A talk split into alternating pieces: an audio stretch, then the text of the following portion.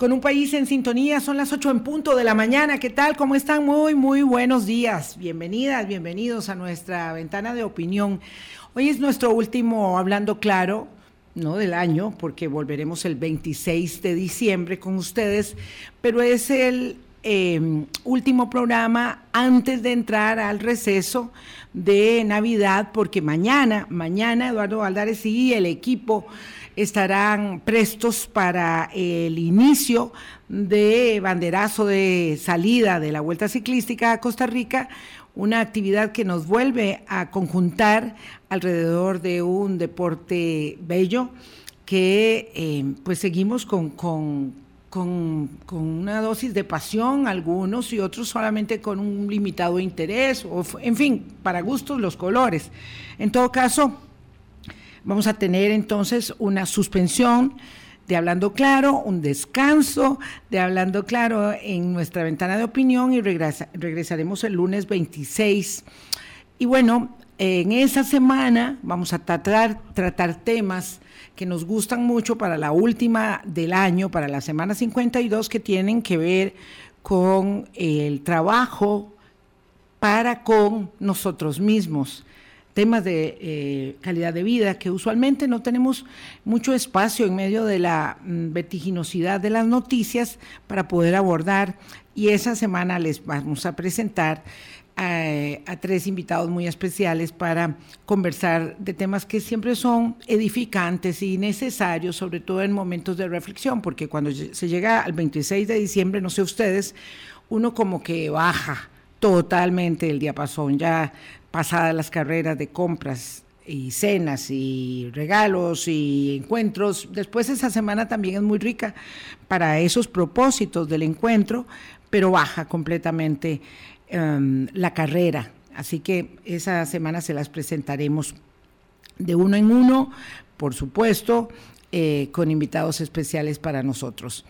Y bueno, hoy vamos a terminar este em, capítulo semanal de Hablando Claro, mm, refiriendo a un tema que tiene que ver, y, lo hemos venido haciendo, ahora fútbol política, ahora fútbol eh, corrupción política y todo lo que eso entraña. Eh, invité a este espacio a mi colega Amado Hidalgo, que tiene una enorme experiencia en los temas de la eh, investigación periodística referida a no solamente, obvio, a los asuntos eh, de la corrupción y los manejos que de esta actividad se derivan, sino en general mm, del deporte mismo. Amado, qué gusto saludarte, muchas gracias. Hace tiempo no nos encontrábamos, así que me alegra mucho que hayas podido aceptar nuestra invitación. Buenos días. Buenos días, Vilma, y buenos días a la gente que nos sigue en las diferentes plataformas del programa.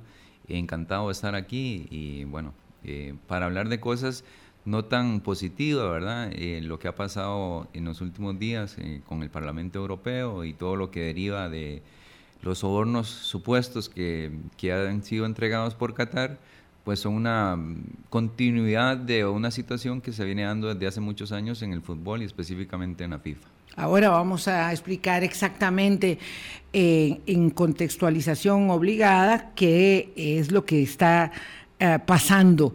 Eh, Amado, por cierto, ¿a usted qué se le hicieron las cábalas para la semifinal y final? Bueno, yo soy argentinófilo, ¿verdad? ah, sí. Ahí estoy, ahí estoy en la final. Eh, y sí pensaba que Francia, bueno, pensaba que Francia o Brasil iban a ser el otro contendiente, ¿verdad? O, o Brasil en lugar de Argentina, porque realmente no podían enfrentarse Argentina y Francia ya que se hubieran topado en, Argentina y Brasil. Argentina y Brasil, perdón. No hubieran coincidido. Sí, eh, yo pensaba que la final, en la final iba a estar Francia y Argentina o, Brasil, y bueno, ahí está por dicha para mí. Y para los que seguimos a Argentina, pues ahí está Argentina con, con Messi, ¿verdad? Entonces no hay que preguntarle por quién va el domingo y por quién va y por quién va el sábado.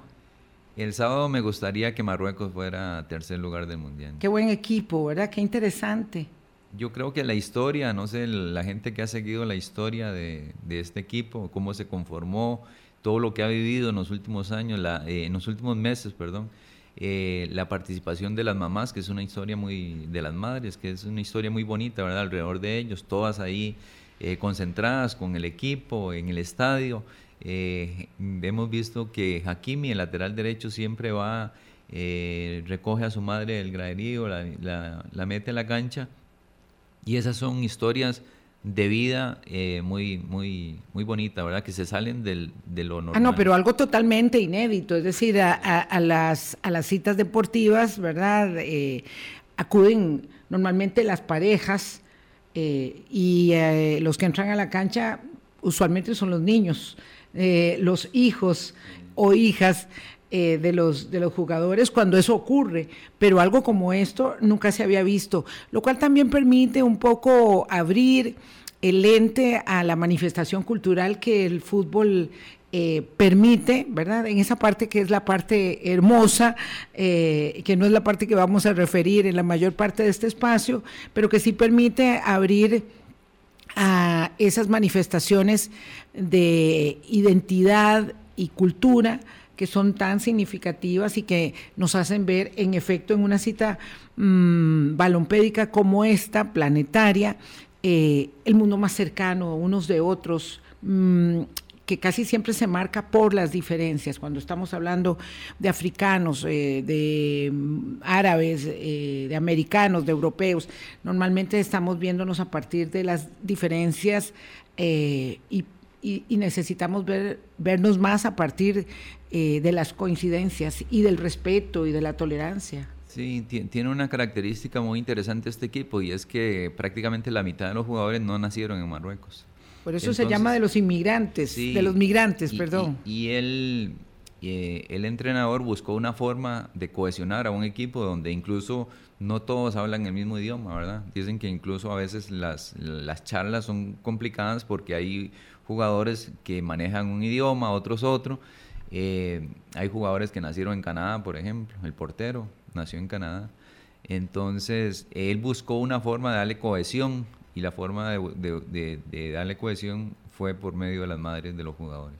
Hay un gran eh, eh, sentido identitario que hace que personas que podrían haber jugado en otros equipos de sus otros países también, ¿verdad? Porque son eh, de nacionalidad doble, hayan decidido que querían cruzar para ponerse esa camiseta. Eso les da una tremenda fuerza. Claro, porque Marruecos no es un país de tradición futbolística, ¿verdad? No es un país que tenga una gran historia. Y no, como, no como protagonistas, sí, como aficionados ah, muy apasionados. Claro, pero, pero me, me, refiero a que no es lo mismo jugar, por ejemplo, con España, que varios de los jugadores estos nacieron en España, que haberlo hecho con, con Marruecos, ¿verdad? Por lo que representa España a nivel de potencia y lo que representa Marruecos. Pero bueno, ellos quisieron jugar con Marruecos y yo creo que esa cohesión y esa sintonía del equipo se ha visto en la forma en que han llevado a cabo los partidos, la entrega que han tenido y bueno, los resultados, por supuesto. Muy despectivos nosotros respecto de Croacia, no hemos dicho ni una palabra. Un gran equipo. Yo creo que no es fácil llegar a una semifinal y el, al torneo siguiente llegar a disputar el tercer lugar, ¿verdad? Es un equipo muy igual, muy combativo, un espíritu muy, muy combativo y creo que la intensidad y las ganas con las que han llevado a cabo el Mundial me parece que también es digno de, de, resaltar. Un analista muy riguroso seguro dirá que mi comentario no ha lugar, pero yo creo que los que están ahí son todos unos campeones. Digo, estar ahí en el club este de los cuatro, sobre todo en el caso eh, de croatas y marroquíes, no sé quién estaba apostando, porque que estén Argentina y Francia en la final, pues ahí hay muchas apuestas cumplidas, ¿verdad? Pero no respecto del tercero y cuarto, donde se quedaron todas las ilusiones de aquellos que se supone eh, estaban, digamos, mm, llamados a formar parte de, de la exclusividad final. No. Empezando por Brasil, ¿verdad? Claro, y otros. Bueno, y los alemanes y los ingleses y todos esos, ¿verdad? Que se, que se fueron quedando en el camino, no digamos nosotros, no digamos nosotros. Vamos a hacer una pausa adelantada para entrar en materia. La corrupción de la Petro, nación monárquica catarí, ha eh, tocado los cimientos de la democracia europea, así lo plantean eh, desde las altas esferas de la Unión eh, del viejo continente, las autoridades, la corrupción, eh, por supuesto expresada en tráfico de influencias, lavado de dinero, mm, sobornos, por supuesto, que van de la mano, ha generado una enorme vergüenza a la Unión Europea y por supuesto un enorme, eh, una enorme luz de alarma respecto de la penetración que vulnera, dicen las autoridades, eh, los cimientos, repito, de la democracia. Ya venimos. Colombia. Con un país en sintonía, son las 8.14 de la mañana. Hoy me acompaña el colega periodista especialista en temas eh, ah, de fútbol y derivados, y derivados de ello, Amado Hidalgo. Y bueno, la idea es que podamos asomarnos, aprovechar la coyuntura para asomarnos al mundo, eh, sí, maloliente, decíamos, eh, de la corrupción. Este mundial, llamado, eso lo hemos dicho muchas veces, el Mundial de la Vergüenza, bueno, ha deparado sorpresas mucho antes de que empezara la justa, pero además en el pleno desarrollo de la ah, contienda ha generado de verdad sorpresas inesperadísimas. Cuatro meses duró la policía, ha tardado la policía belga en eh, dar con una trama de corrupción que alcanza al Parlamento Europeo, porque claro, en Bruselas se encuentra la sede del Parlamento Europeo y en este momento hay varias personas detenidas, una ah, eurodiputada mm, despojada del cargo de la vicepresidencia, aunque no de la credencial de diputada todavía, otro diputado sindicado, eh, funcionarios del Parlamento Europeo,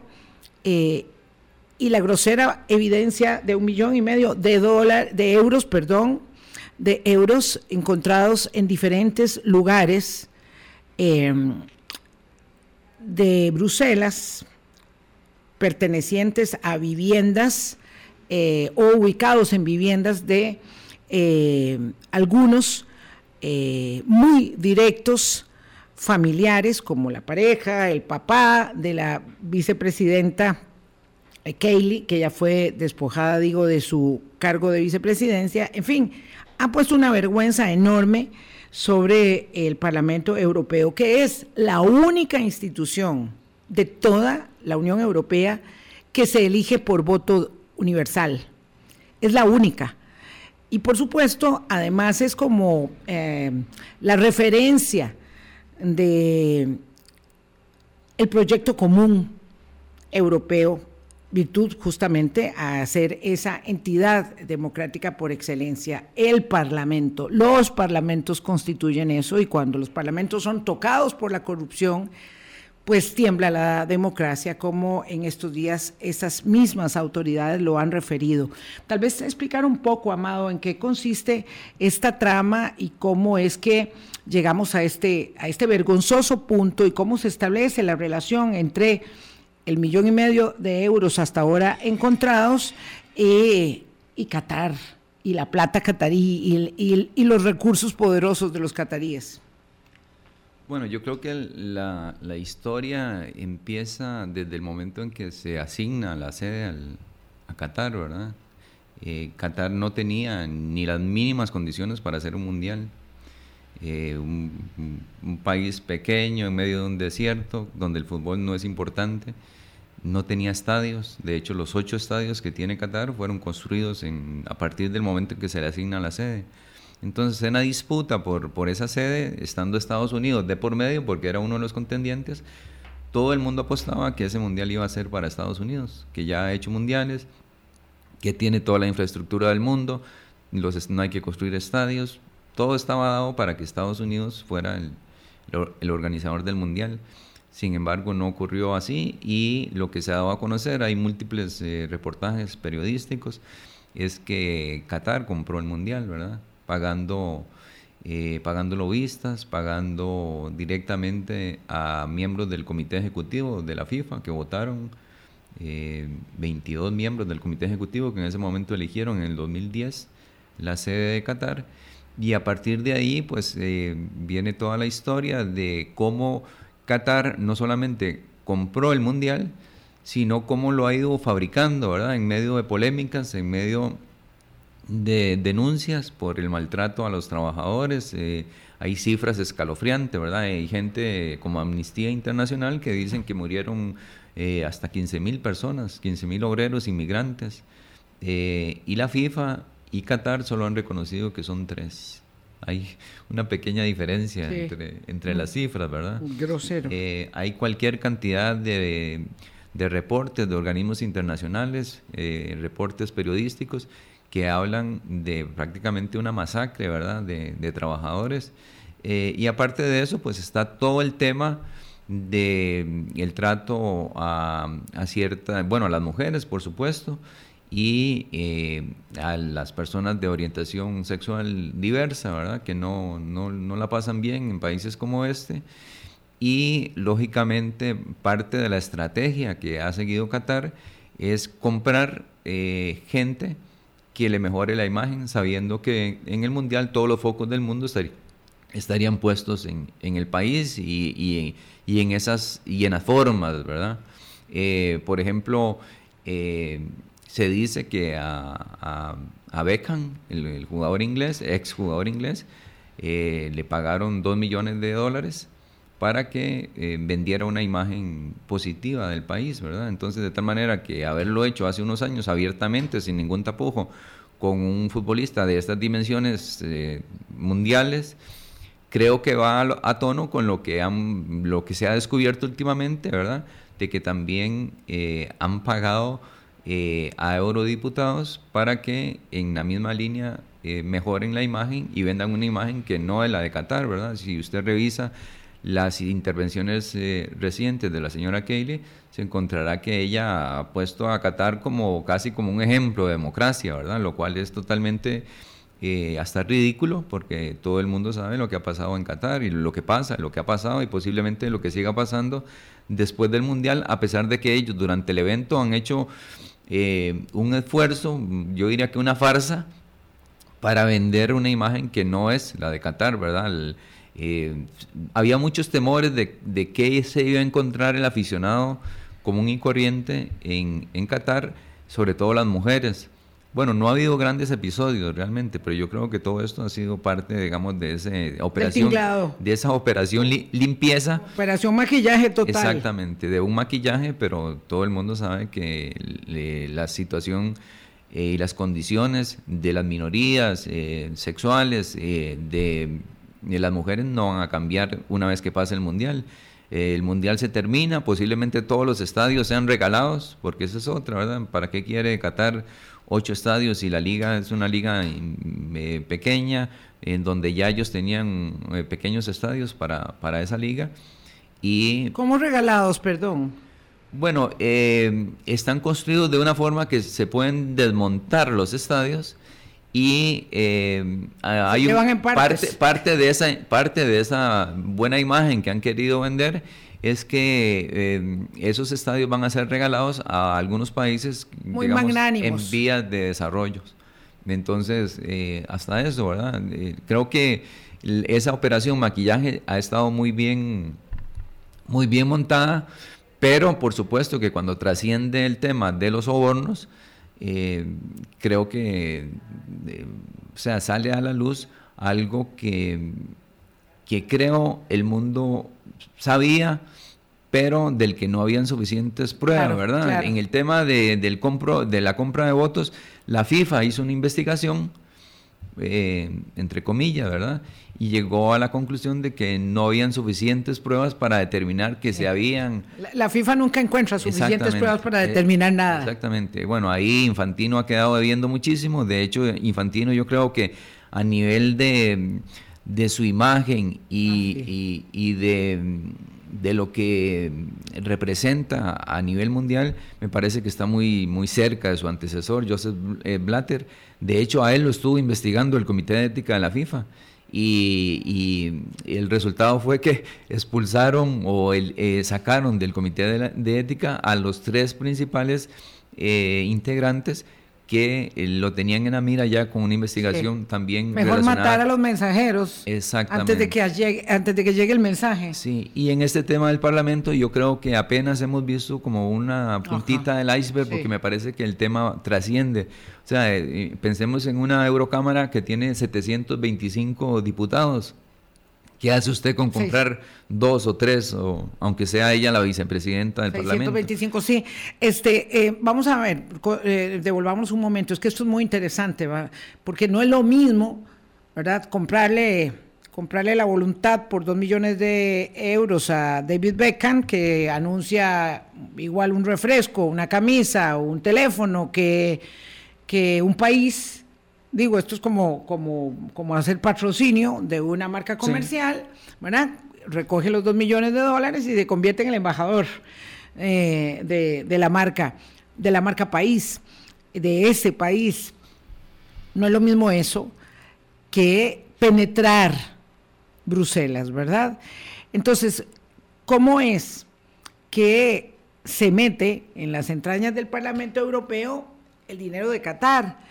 Esta señora, ¿verdad? que es importante decir quién es Eva Cayley, que es una ah, diputada representando a Grecia, que además hay que decir que casi todos los involucrados, mala suerte para la marca también, son socialistas o de progresistas, ¿verdad? De, cerca de todos de la izquierda. Ella es la cara más conocida, ¿verdad? Eh, esta Eva Cayley. Ella ah, es una, ocupa una de las 14 vicepresidencias del Parlamento y ahí están ligados, eh, tal vez desprendiéndose eh, o a partir de ella y de otro tipo muy importante que se llama Antonio, Antonio Pansieri, que era, eh, que había sido diputado también, que era líder sindical, militante de la izquierda, se supone, italiana en este caso, se supone que es como el cerebro de toda la operación, Pansieri. Y que incluso, Vilma, eh, entiendo que es como el presidente de una ONG que, lucha contra la corrupción. Sí, es el colmo de los colmos. Él es el presidente de una ONG, en efecto, que se llama Lucha contra la Impunidad.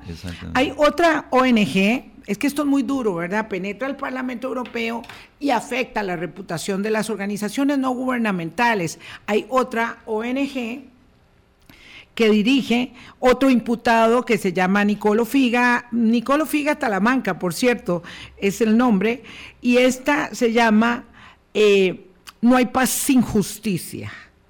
Es que de verdad es grosero, ¿verdad? Eh, establecer esas cortinas eh, bajo el, supuesto hábito de la probidad, eh, y resulta que lo que están haciendo entre miembros del Parlamento y representantes de estas eh, ONGs prostituidas es, bueno, edulcorar, dicen los europeos, edulcorar las em, referencias, las... Ah, los planteamientos que sobre el incumplimiento de derechos humanos tengan que ver o hayan tenido que ver con el tema catarí, además de la promoción misma. ¿verdad? Es una cosa terrible y por eso es que la presidenta del Parlamento Europeo se observa furiosa, es que no hay otro término, furiosa, ¿verdad? Cuando está hablando de esto y dice que los enemigos de la democracia no se van a detener ante nada. Y ahí es donde ciertamente eh, no en las autocracias, no en las dictaduras, sino en las democracias, Amado, eh, la penetración de la corrupción que se desvela, porque tampoco esto es este, una excolonia africana ni un país pobre de América Latina, estamos hablando del Parlamento Europeo, eh, hace que la gente se cuestione mucho la calidad de las instituciones, su adhesión a esas entidades y, y, ulteriormente la calidad de la democracia misma. Por eso es que tiene tanto efecto sobre, sobre, la, sobre la democracia un caso como este. Sí, claro, yo creo que si hay una institución que representa eh, los valores democráticos modernos es el Parlamento Europeo, ¿verdad? sobre todo con todo lo que ha estado pasando eh, a nivel político, económico en, Europa, ¿verdad? En, los últimos años. Y yo, yo, creo que incluso esta, esta idea de, de utilizar el fútbol para maquillar al país, mm, eh, entiendo yo que está relacionado un poco con la experiencia que, cercana que vivió eh, Qatar cuando Irak invadió Kuwait, ¿verdad? Ellos, eh, he leído que pensaron que les podía ocurrir lo mismo en cualquier momento y empezaron a tratar de, de buscar visibilidad y acercarse al mundo occidental y la forma de hacerlo fue por medio del fútbol. Cuando decís que les podía ocurrir lo mismo es que podían ser, podían ser este, invadidos, asediados. sí, claro, claro. Eh, entonces eh, eh, compraron al PSG en el Paris Saint Germain. exactamente, en Francia. Invirtieron en, el City, en, en, Inglaterra, y empezaron a utilizar el fútbol. Se postularon, por supuesto, para, para este mundial y empezaron a ver... Se postularon, pero se aseguraron de, ah, salir electos. Por supuesto. Exacto. Por supuesto. Entonces eh, trataron, o eh, creo que lo han hecho con bastante éxito, de utilizar el fútbol para, eh, primero, darle visibilidad al país, segundo, para darle simpatía. Para generarle adhesión, buena voluntad. ¿Cuánta gente nos sigue al PSG? Por, por Neymar, por Messi, por Mbappé. Eh, igual el City, que es posiblemente uno de los mejores equipos del mundo actualmente, con su Guardiola y sus grandes estrellas. De tal manera que eso eh, o sea, es una estrategia muy bien diseñada, no es, no es casualidad, pero eh, no es lo mismo, como decía usted. Ya sabíamos que la FIFA era corrupta, lo sabemos desde hace mucho tiempo. Sabíamos que prácticamente todos los organizadores de los últimos mundiales de alguna forma han comprado el mundial. Eh, También Rusia, por supuesto, es decir, y, más para atrás, y más para atrás debe haber ocurrido. Lo que pasa es que ahora ah, parece acercarse eh, a la a la la corrupción siempre ha sido muy sofisticada, ¿verdad? Es igual que el crimen organizado, eh, cualquier otra, digamos, representación del crimen organizado, pero cada vez les resulta más complejo hacer el negocio eh, y tarde que temprano los van pescando. Yo entiendo que esta investigación de las autoridades de Bélgica llevaba cuatro meses y obviamente, como usted dice, probablemente da para más, pero que no se ha terminado la investigación estadounidense respecto de el otorgamiento de este de este mismo mundial, de este de hoy. No se ha, no se ha concluido esa, esa indagación. Eh, yo creo que lo que no ha concluido en Estados Unidos es el, tema que investigaron, que es las relaciones entre dirigentes, eh, sobre todo americanos, con, eh, el, con el pago de sobornos para obtener derechos televisivos y derechos de comercialización de los mundiales. vamos a ver, el, el, gobierno de Estados Unidos, la justicia de Estados Unidos, lo que sancionó y lo que, por lo que investigó a esta serie de dirigentes fue básicamente por la utilización de los bancos de Estados Unidos en esta trama. Lógicamente eso excluye a la mayoría de dirigentes europeos, ¿verdad? Porque ellos eh, hacen sus negocios a través de los bancos eh, europeos y no necesariamente eh, utilizan a los Estados Unidos. Esa investigación, el famoso FIFA Gay por el que se arrestó a Eduardo Lee y, a todos los cercanos de aquí del barrio. Exactamente, prácticamente a todos los presidentes, vicepresidentes, algunos tesoreros del, de, todo el continente americano, no ha terminado. De hecho, eh, ha habido sanciones en los últimos años.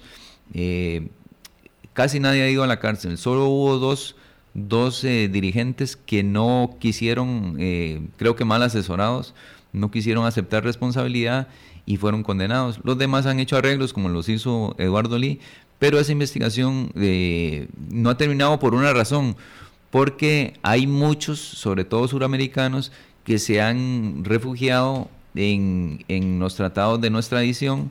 Eh, y no, no, no, se han sometido a la justicia, ¿verdad? Siguen en sus países ahí, están como prófugos de los Estados Unidos, pero, pero están ahí y no, no ha habido forma de, de, llevarlos ante la justicia, ¿verdad? Sí, hay varios dirigentes sobre todo empresarios de televisión de, de, Sudamérica. Pero también, Vilma, hay una investigación eh, que inició la justicia suiza, que tiene siete años, que esa sí abarca a los dirigentes europeos. Pero bueno, tiene siete años y no ha terminado. ¿Y para cuándo? No hay ni la menor idea. Ahora, ¿qué, qué eh, ahora que usted lo plantea, alguien preguntaba aquí que qué había pasado con el señor Lee. Él lo está diciendo Amado, ¿verdad? Él, tuvo un arreglo que le permitió volver al país, eh, pero es que no puede ni saltarse una multa de tránsito, digo, debería tener mucho cuidado hasta con eso. Bueno, él tiene dos sanciones, una es esa, digamos, y la otra es eh, una sanción de la FIFA de por vida. Él no puede eh, inmiscuirse en, el fútbol porque es uno de los sancionados del, Comité de Ética de la FIFA, ¿verdad? Hay muchos sancionados eh, éticamente. Pero eso es como llegarle a los peces, digo, no, no diría que a las solominas, pero no a los peces más grandes. Eh, son peces de tamaño intermedio. Bueno, a Joseph Blatter y a, eh, y a Michel Platini también la FIFA lo sancionó, ¿verdad? Éticamente, pero bueno, fueron sanciones de seis años. Eh, no creo que Joseph Blatter esté en condiciones de, volver a la FIFA una vez que cumpla la sanción. Le faltarán unos tres años todavía, creo. Michel Platini, pues a lo mejor sí, ¿verdad? Pero eh, a ellos se les sancionó porque supuestamente eh, Michel Platini recibió una suma cercana a los 2 millones de dólares por eh, supuestamente unos trabajos que él hizo para la FIFA que nunca se constató que realmente los hubiera, hecho. Y el que autorizó el pago fue Joseph Blatter. Por supuesto que el pez gordo aquí es Joseph Blatter. Ah, sí, por supuesto. igual hay muchos dirigentes, digamos, que por investigaciones eh, o procesos que se llevan a cabo en sus países eh, han sido separados, ¿verdad? El presidente de la Federación Española de Fútbol, eh, él fue destituido como tal, pero por las autoridades españolas y enfrenta un proceso junto con su hijo, Gorka Villar, que era el, el secretario de la CONCACAF, perdón, de la Comebol. Eh, rarísimo, ¿verdad? Siendo el hijo del presidente de la Federación de España, vivía en Paraguay y manejaba todos los negocios de, de Sudamérica a nivel de contratación de partidos. es la transnacionalización de las actividades empresariales lícitas e ilícitas. Sí, se habla mucho de que eh, la selección de España en esa época viajó, bueno, recordemos que vino aquí a jugar, eh, estuvo en Jamaica, estuvo en Haití, estuvo en una serie de países donde los mismos españoles decían, pero ¿qué hace la, la selección española, campeona del mundo? Viajando a Haití. Viajando a esos lugares, ¿verdad? Tan recónditos, tan incluso... Poco significativos futbolísticamente hablando. Exactamente, o sea, la, la chapa de campeón se andaba paseando por todo el mundo y, y los españoles no entendían. Pero el negocio estaba en que Gorka Villar, el hijo del presidente de la federación, cobraba una comisión, eh, realizaba unos contratos, supuestamente daba asesorías a los países a donde iba a jugar la selección española y por esos disque contratos él recibía un porcentaje cada vez que la selección de España iba a esos países. La trama es, inmensamente eh, intrincada, universal, compleja. Universal, digamos. Claro, claro. el libreto se conoce. Y, tiene, digamos, muchas aristas que lógicamente no se conocen y a lo mejor nunca se van a conocer, pero se habla de, dirigentes que se embolsaron, no sé, hasta 50 millones de, de euros o dólares en su momento por, por, una, por una sola negociación, por ejemplo, derechos de televisión. Una pregunta probablemente muy ingenua que le voy a pedir a don Amado Hidalgo que me conteste después de la pausa.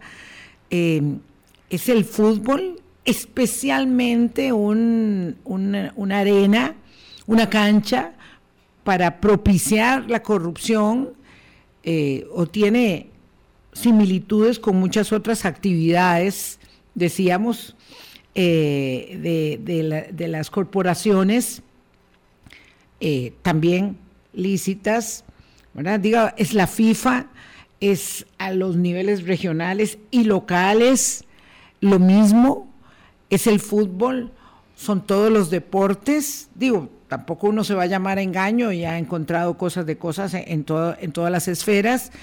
Eh, el ciclismo que tanto, que tanto queremos ha sido muy maltratado, mm, tal vez probablemente en otros, en otros ámbitos, ¿verdad? Del, de la compostura, de la, de la corrección eh, eh, ética, del el buen hacer, pero esto, esto tan manchado que finalmente pareciera tener ninguna importancia cuando estamos millones de seres humanos viendo la final del sábado y la del domingo, eh, la semifinal y la final, este, es, es tanto el tinglado, el escenario, el espectáculo que lo demás lo dejamos pasar.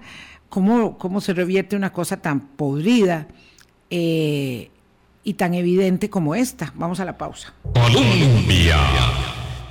Con un país en sintonía. Son las 8.42. Tenía esta pregunta ahí atravesada que no quiero desviar para luego volver sobre el tema del Parlamento Europeo y lo que eso refleja y lo que puede reflejar más adelante, ¿verdad? Porque esto está, es noticia en desarrollo. Pero es el fútbol, es realmente eh, ese, eh, la cancha donde existen las mayores eh, posibilidades y tentaciones hechas realidad para que la gente siga, em, digamos, corrompiendo y corrompiéndose. Eh, después, un día, veremos al señor Infantino, digo, lo, lo, hablo en hipotético, eh, en la misma circunstancia de Avalanche y de Blatter y de Platini. ¿Esto es, es imposible que alguien llegue ahí y haga las cosas limpiamente? Yo creo que es muy difícil. Para mí la FIFA es corrupta y seguirá siendo corrupta, ¿verdad? Eh, por, una, por una razón muy sencilla, porque son eh, tantos los miles de millones de dólares que maneja y que no, si usted me dice, ¿de quién, de quién es ese dinero? Mm, es de todos y no es de nadie. Y no es de nadie. Eh, entonces, cuando una institución maneja tal cantidad de ingresos y eh, una institución en la que los dirigentes viven a cuerpo de rey, ¿quién quiere irse? ¿Quién quiere que no lo reelijan? O sea, eh, Joseph Blatter, em, perdón, eh, Infantino, desde octubre del 2021 vive en Qatar con toda su familia. Imagínense cómo vive. Wow. O sea, es parte. ¿Y como un jeque? Es parte. un jeque por, también. por supuesto. Es parte, digamos, de, de, las implicaciones que tiene el poder en el fútbol. Entonces, eh, para, eh, eh, ahora, Eso se ve normal. ahora en el 2020, bueno, no debería ser normal, pero bueno, ¿quién cuestiona? la FIFA es un ente, digamos, privado. Supranacional. Es supranacional y privado, que tiene más poder que muchos gobiernos. o sea, hay muchos países que han sido sancionados porque se ha querido implementar algún tipo de legislación que va en contra de las normas de la FIFA. Y la FIFA dice, bueno, usted o se me eh, adhiere eh, a lo que yo tengo estipulado en mis reglamentos o sencillamente lo saco de la FIFA. y, hay países que han sido sancionados, eh, suspendidos durante años porque sus reglamentos no se ajustan a los reglamentos de la FIFA. O sea, la FIFA es más poderosa que el poder legislativo de cualquier país. Desde ese punto de vista, Claro, no, si es algo tan banal, o sea, tan, tan, no es banal, es algo tan eh, mm, pequeño, circunscrito a la decisión autónoma de un jugador, como usar o mostrar una, una pancarta o, un color de la diversidad o a favor de las mujeres, y le dicen no, y punto. Claro. Y si no le gusta, pues no juega o no, no, pertenece a un equipo de fútbol, una persona, no, no, no es autónoma este, y va más allá bueno, del respeto a las reglas. ¿no? tan, tan sencillo como eh, eh, pensemos en el poder que, que tienen actualmente eh, los colectivos que promueven la igualdad sexual y la libertad sexual y ese tipo de cosas y con, con, este tema del mundial no, no, ha pasado nada. O sea, los capitanes, había un grupo de capitanes de, de, equipos que se habían puesto de acuerdo para lucir el, el brazalete con los colores eh, del arco iris, ¿verdad? De la diversidad. Sí, de la diversidad. Fueran brazaletes. Y, la FIFA les dijo que si lo usaban, eh, iban a tener, bueno, el, capitán que lo usara iba a tener amarilla inmediatamente y eso le acarrearía eh, también sanciones económicas, etcétera, etcétera, y al final ninguno se atrevió a usarlo, ¿verdad?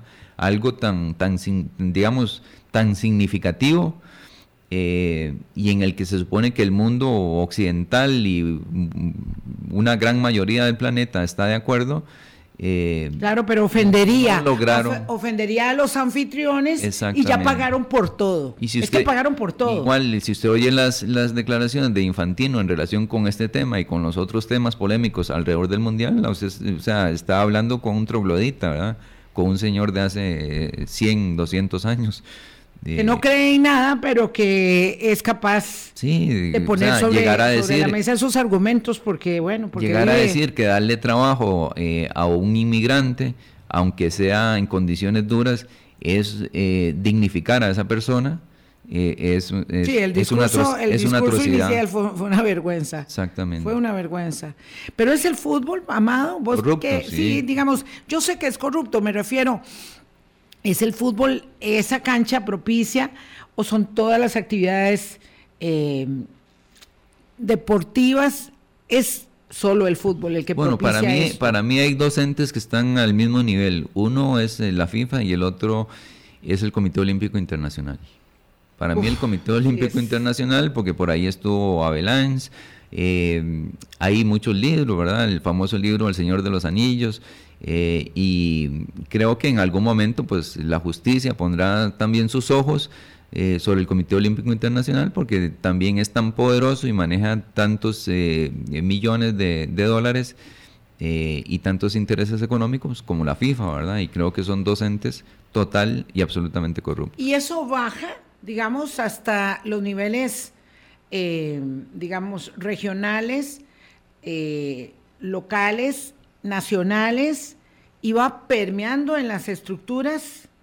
Eh, por supuesto. Por, por supuesto, porque los que eligen a los miembros del comité ejecutivo son los delegados de las diferentes eh, de los diferentes países. Digamos, aquí hay un señor que se hizo supermillonario, él y sus hijos, Jack Wagner, que fue eh, presidente. Trinitario. El Trinitario, que fue presidente de la CONCACAF. Imagínense que a él, le dieron eh, cualquier cantidad de millones para crear un, proyecto Gol en Trinidad, el equivalente de un proyecto Gol, ¿verdad? Sí, Y lo construyó. No, quedó en nada. no, no, y lo construyó en unas, en unas tierras que eran de él. Y hoy día es un, es un territorio, digamos, privado con sus hoteles, piscinas y todo, pero son para goce y disfrute de su familia. Él es uno de los que está eh, esperando eh, ser llamado por la justicia de Estados Unidos, pero bueno, no sale de su país. Él y sus hijos, porque están acusados de, haberse apropiado de millones de millones de dólares por ejemplo, ¿verdad? Y así... Tienen donde quedarse cómodamente. Así en el resto del mundo, ¿verdad? Imagínense africanos, asiáticos, eh, que son eh, comprados para que en la elección del, del, presidente y del comité ejecutivo pues eh, dirijan los votos hacia un sentido u otro. El tema aquí es que hay muchísimo dinero de por medio y que nadie quiere dejar sus puestos y los que están afuera pues eh, quieren, quieren llegar, ¿verdad? La presidenta de la Comisión Europea, la señora Ursula von der Leyen, la presidenta del Parlamento Europeo también, la señora Metzola, han dicho enfáticamente que eh, no se van a detener los corruptos, los corruptores, eh, ante nada para afectar los cimientos de la democracia.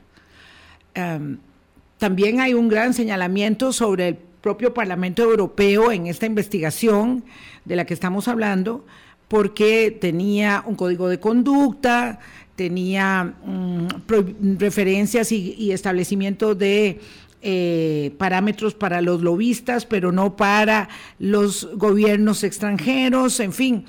Eh, entonces el Parlamento está muy mal parado y aunque ellos pretenden que esto sea como un foco pequeño de contagio y solo, digamos, una célula mala, eh, ¿hasta dónde usted ve que una cosa como esta se puede extender y cuando estábamos hablando de que la corrupción siempre afecta a la democracia es porque luego la gente está asqueada, ¿verdad? Y dice, ¿esto para qué sirve? Las elecciones del Parlamento Europeo están a la vuelta de la esquina en un año y medio, este, y ello, mm, vulnera otra vez los, eh, los vínculos, las alianzas, vienen los autócratas, los dictadores y dicen, ven, como la democracia no sirve para nada, ¿de qué, se están, de nos están criticando si la democracia es puro cuento?